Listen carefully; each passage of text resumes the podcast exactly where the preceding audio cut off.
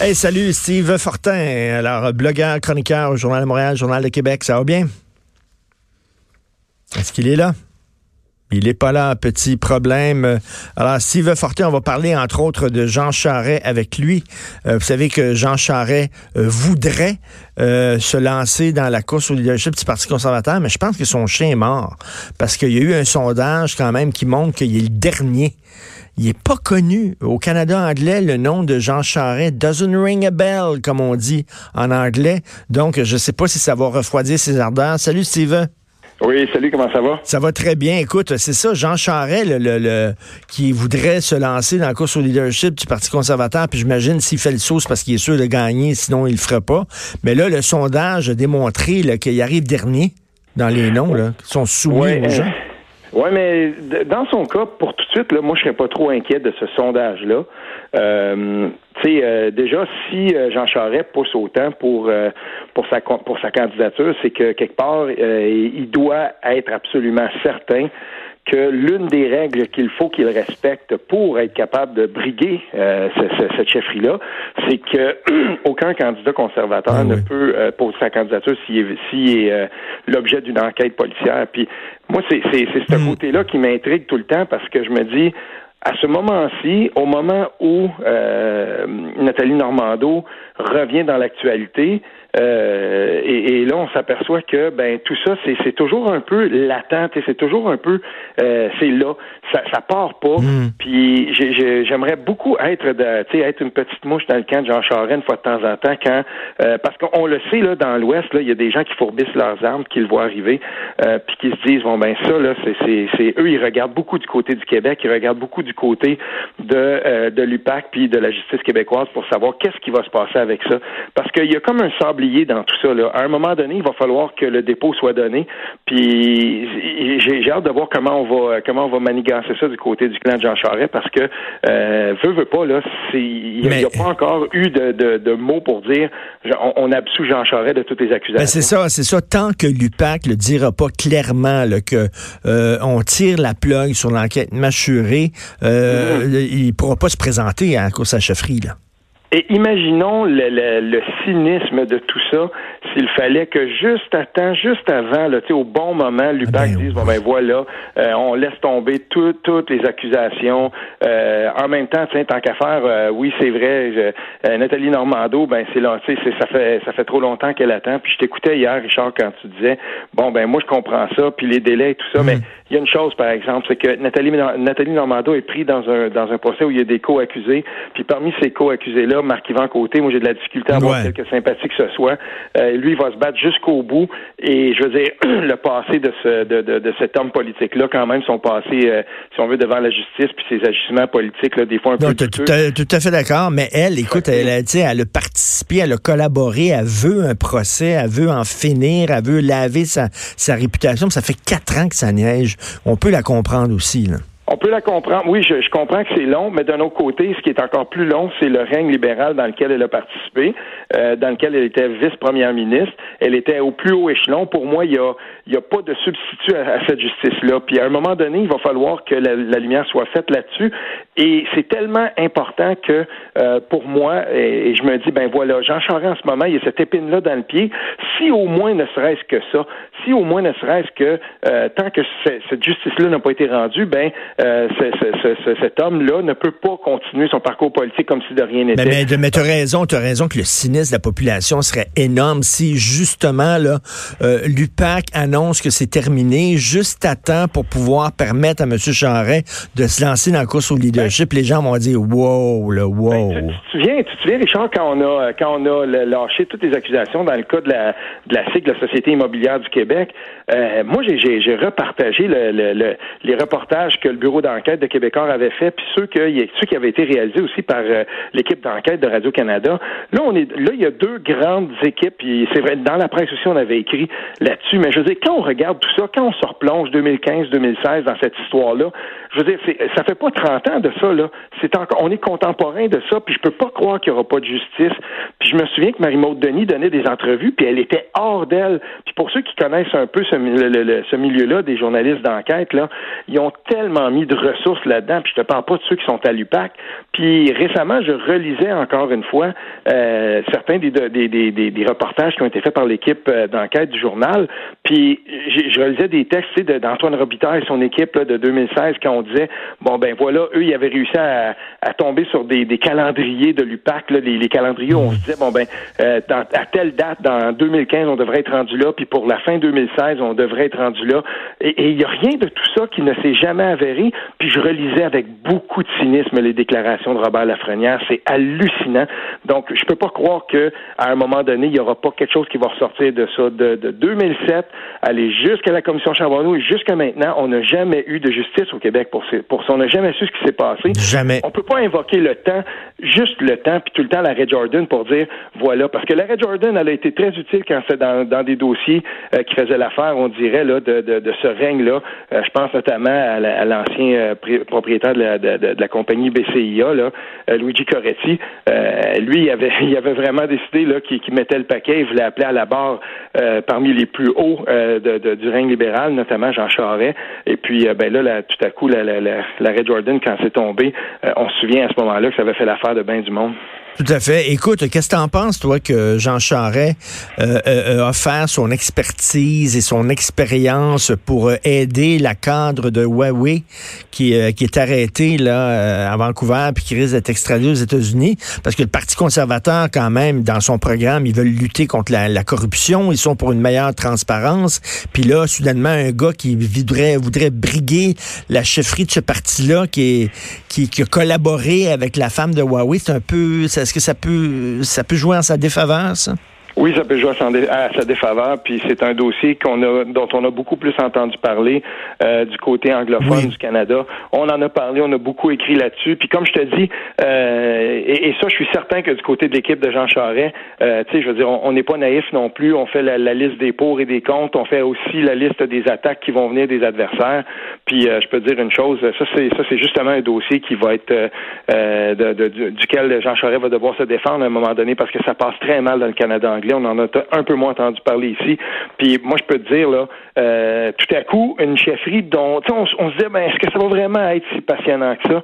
Ben, je regarde ça, là, puis je regarde les gens un peu autour, là, puis je me dis, ben, c'est quoi? Euh, finalement, on, je pense qu'il va peut-être avoir un peu plus d'action qu'on pense parce que euh, je sais pas si tu as lu la, réaction de Michael Fortier. Bon, Michael Fortier, ben oui. dit, moi, je me lance pas, mais il a dit, il faudra que ce parti-là, lui, il dit qu'il se reconnaît pas dans ce parti-là en ce moment, hmm. puis il dit, il faudra que ce parti-là, donc, euh, s'expurge ou se débarrasse de sa frange la plus, euh, la, la, plus radicale. Tout à fait. Puis, puis là, ben, je veux dire, quand, quand lui dit ça, là, je veux dire, c'est pas, c'est vrai qu'il est peut-être moins actif depuis dix ans dans ce parti-là, mais il y a quand même une aura, ce gars-là, surtout mhm. au Québec.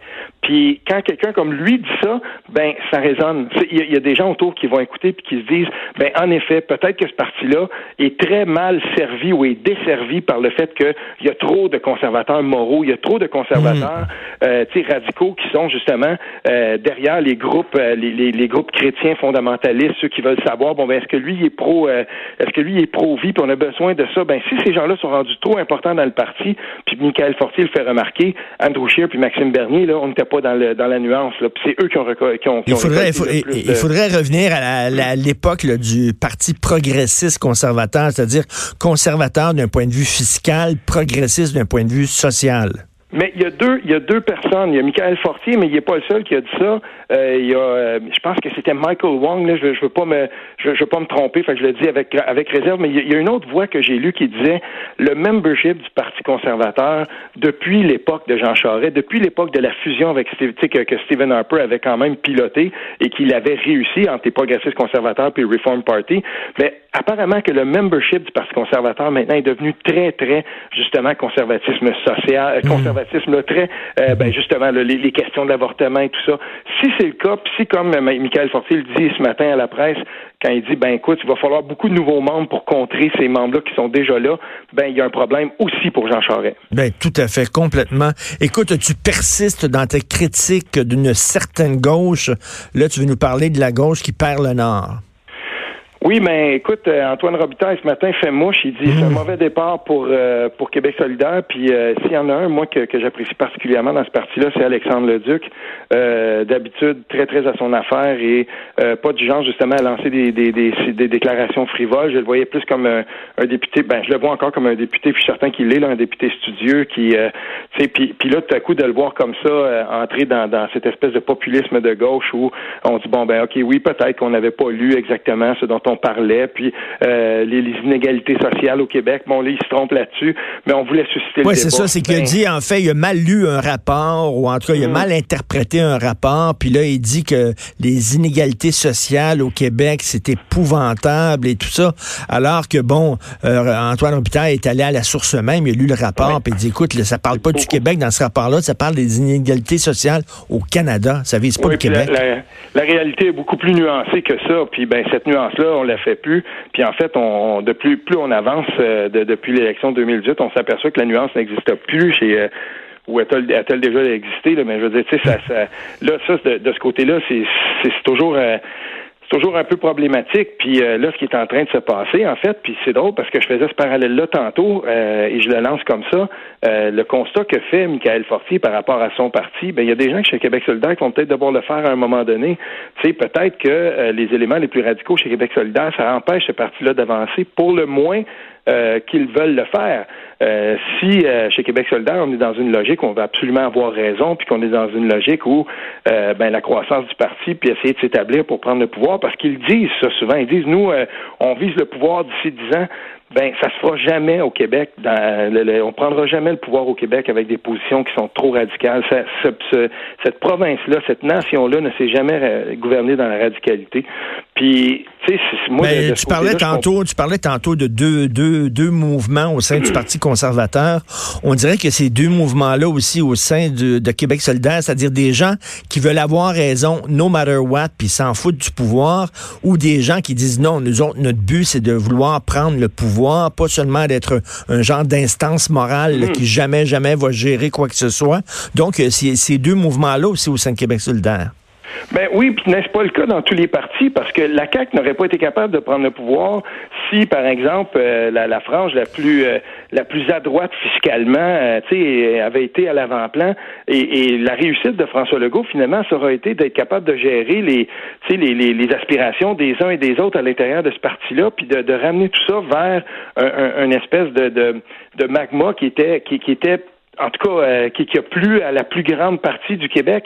Je sais que les gens, il y, a bien des gens chez Québec solidaire, ou même au Parti québécois, qui n'aiment pas, qui n'aiment pas entendre parler de ça. Au Parti québécois, on a aussi cette mouvance-là où il y a des gens qui, qui disent, ben moi je vais appliquer, moi je vais appuyer le Parti québécois, mais euh, tant et pour autant que ce parti-là euh, fonce toute pédale dans le fond pour l'indépendance et tout ça, alors qu'on sait très bien que s'il fallait parti qui va qui va se présenter devant la devant la population, par exemple, qui dira bon ben voilà, nous euh, euh, si vous nous élisez, ben on fait l'indépendance. Euh, là, les prochaines élections sont en 2022. Ben avant 2026, on est indépendant. Mais je veux dire, il faut toujours être capable de, de, mmh, lire mmh. quand même la, la, la, situation politique, puis de lire un peu les, les, si on veut l'humeur de l'électorat. Je pense ben que François Legault a réussi à faire ça, mais est-ce que c'est vraiment dans l'air du temps? Puis est-ce que les, les, les partis politiques au, Québec vont être capables de, de faire la même lecture? Puis chez Québec solidaire, c'est le même défi que celui il, qui il, faut, les autres partis. Il faut qu'il se déradicalise parce que comme tu le dis, l'électorat québécois n'aime pas les radicaux, que ce soit de gauche ou de droite. Écoute, la bonne nouvelle pour Québec solidaire, c'est qu'il y a eu un événement à l'Université de Montréal, la jeunesse caquiste euh, qui voulait avoir un stand et tout ça. Euh, il y a une gang d'anarchistes qui sont arrivés. Et là, les gens de la CAQ, de la jeunesse caquiste, avaient dit c'est des gens qui sont liés à Québec solidaire qui nous ont empêchés de tenir notre événement. Or, c'est faux. Québec solidaire n'a rien à voir avec ça. Là. Ben, c'est ce qu'on dit. Toutefois, il suffit de lire un peu ce qui se passe euh, euh, dans les instances de Québec solidaire. Euh, il faut il faut quand même pas nier qu'il y a des éléments plus radicaux au sein de, Québec solidaire et, qui militent. toutefois, le, parti, en tout cas le, parti de, ce comté-là, de, de, Québec, solidaire et de UDM, qui ont dit nous on n'a rien à voir là-dedans. Puis tant mieux, on en prend bonne note. Mais euh, je veux dire, ce, ce parti-là n'est pas différent des autres, puis il a en son sein des gens qui sont plus radicaux, puis si c'était pas de ces plus radicaux-là, on n'aurait peut-être pas changé la position sur la laïcité, parce que quand on avait sondé l'ensemble des membres de Québec solidaire sur cette question-là, on était beaucoup plus près d'une position qui se, qui se rapprochait de mm. Bouchard-Taylor. Puis là, maintenant, ce qui se passe, c'est que hier, qu'est-ce qu'ils disaient les, les, les, les, jeunes anarchistes quand ils se sont plantés devant, devant le, bon, quelques-uns, là, c'est pas un gros mouvement, mais c'est encore toujours les mêmes tabarnouches d'accusations. Oui, à racisme, intolérance. Tant qu'on va être dans cette dynamique-là, Québec solidaire n'ira nulle part. Écoute, je parlais euh, cette semaine à quelqu'un du PQ et qui me disait, écoute, c'est euh, euh, Gabriel Nadeau-Dubois, il dit c'est l'élément vraiment très, tu sais, il a deux pieds sur terre, il est absolument pas radical, il est parlable, tout ça, mais il dit Manon Massé, elle est vraiment, vraiment radicale. C'est ce que cette personne me disait. Ben, c'est un peu l'espèce de de perception qu'on a toujours eue. Mhm. Puis des fois, je me dis, c'est dommage que, que, que, Québec solidaire n'ait pas changé et il n'ait pas assumé la position que tout le monde savait il allait prendre après l'élection par rapport à la laïcité. Moi, j'aurais voulu voir Manon Massé défendre la position actuelle de Québec solidaire sur les signes religieux puis sur la laïcité. J'aurais voulu la voir en débat. Comment ce serait des, comment ce serait débrouillé euh, finalement? Et ça aurait changé euh, en tout cas une certaine part de euh, du déroulement de cette de cette de cette élection là. Mais ça, ça va venir, ça va venir puis on verra si c'est encore Manon Massé qui, qui est là pour faire les débats lors de la prochaine élection. On ne sait pas ce qui s'en vient, c'est encore loin. Mais il y a une chose, en tout cas, c'est que ce parti-là va avoir à répondre des, des, des, questions et des, des choix qu'il fait en ce moment. Puis plus, plus il va se radicaliser, plus la frange radicale dans ce parti-là va avoir d'ascendant, ben moins ce parti-là a de chances de, de, croître. Ça, c'est, en tout cas, moi, j'y crois. Ben oui. J'en suis absolument certain. Ben oui, tout à fait. Écoute, euh, bon week-end. Merci beaucoup, euh, Sylvain Fortin. On continue à te ben lire dans le journal. à tous nos auditeurs. Merci. Salut. OK, salut.